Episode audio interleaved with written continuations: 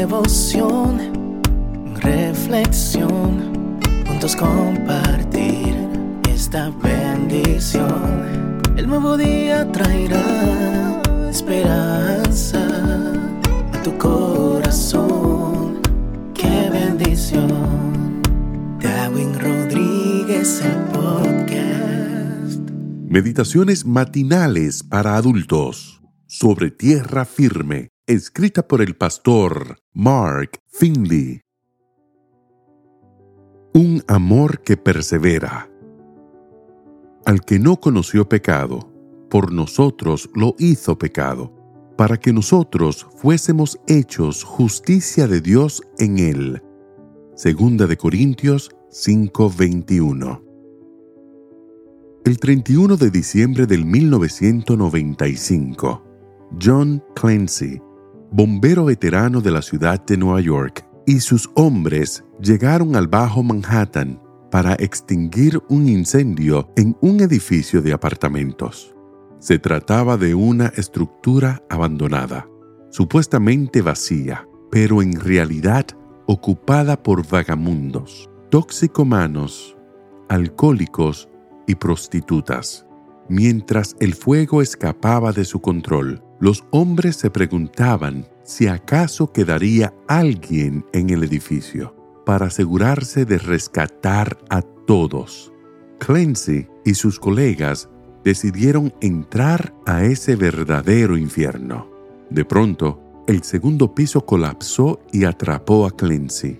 Sus colegas trabajaron denodadamente para librarlo, pero cuando finalmente pudieron sacarlo, ya era demasiado tarde. Su cuerpo se había quemado a tal grado que era imposible reconocerlo. El último día del 1995 fue también el último día de vida de este valiente bombero, que dejó atrás a su esposa embarazada de seis meses y el futuro que habían planeado juntos. John Clancy creía que toda vida es valiosa por eso, estuvo dispuesto a arriesgar la suya para salvar la de cualquiera que pudiera haber quedado en aquel edificio abandonado. Cambió la seguridad de su propio hogar por el peligro de un fuego voraz. Se lanzó a las llamas para salvar vidas y perdió la suya en el intento. Su devoción al deber le costó la vida. No pudo quedarse cruzado de brazos sabiendo que otros estaban pereciendo. Más tarde, los investigadores descubrieron que el incendio había sido intencional. Edwin Smith, uno de los indigentes que también estaba en el edificio, lo había provocado.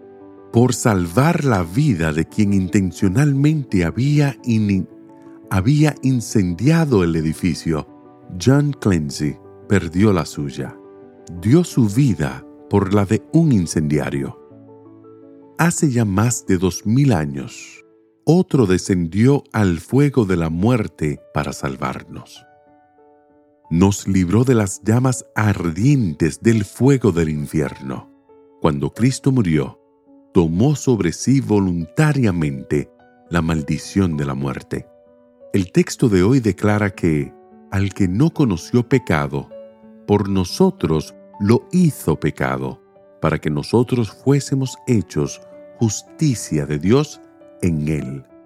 Jesús nunca pecó, pero se hizo pecado por nosotros.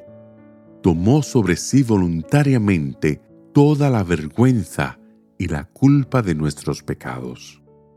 Murió la muerte que nosotros merecíamos para que nosotros pudiéramos vivir la vida que Él merecía, mientras sufría una muerte desgarradora en la cruz.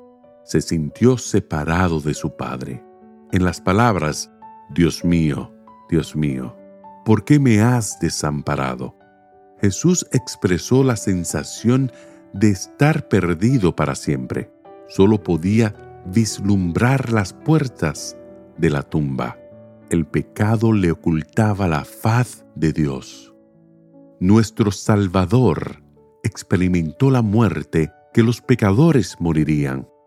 En vista de ese amor, solo cabe caer a sus pies y adorarle por siempre. Bien merece nuestra más exaltada alabanza. Que el Señor te bendiga en este día. Sé fuerte y valiente. No tengas miedo ni te desanimes, porque el Señor tu Dios está contigo donde quiera que vayas.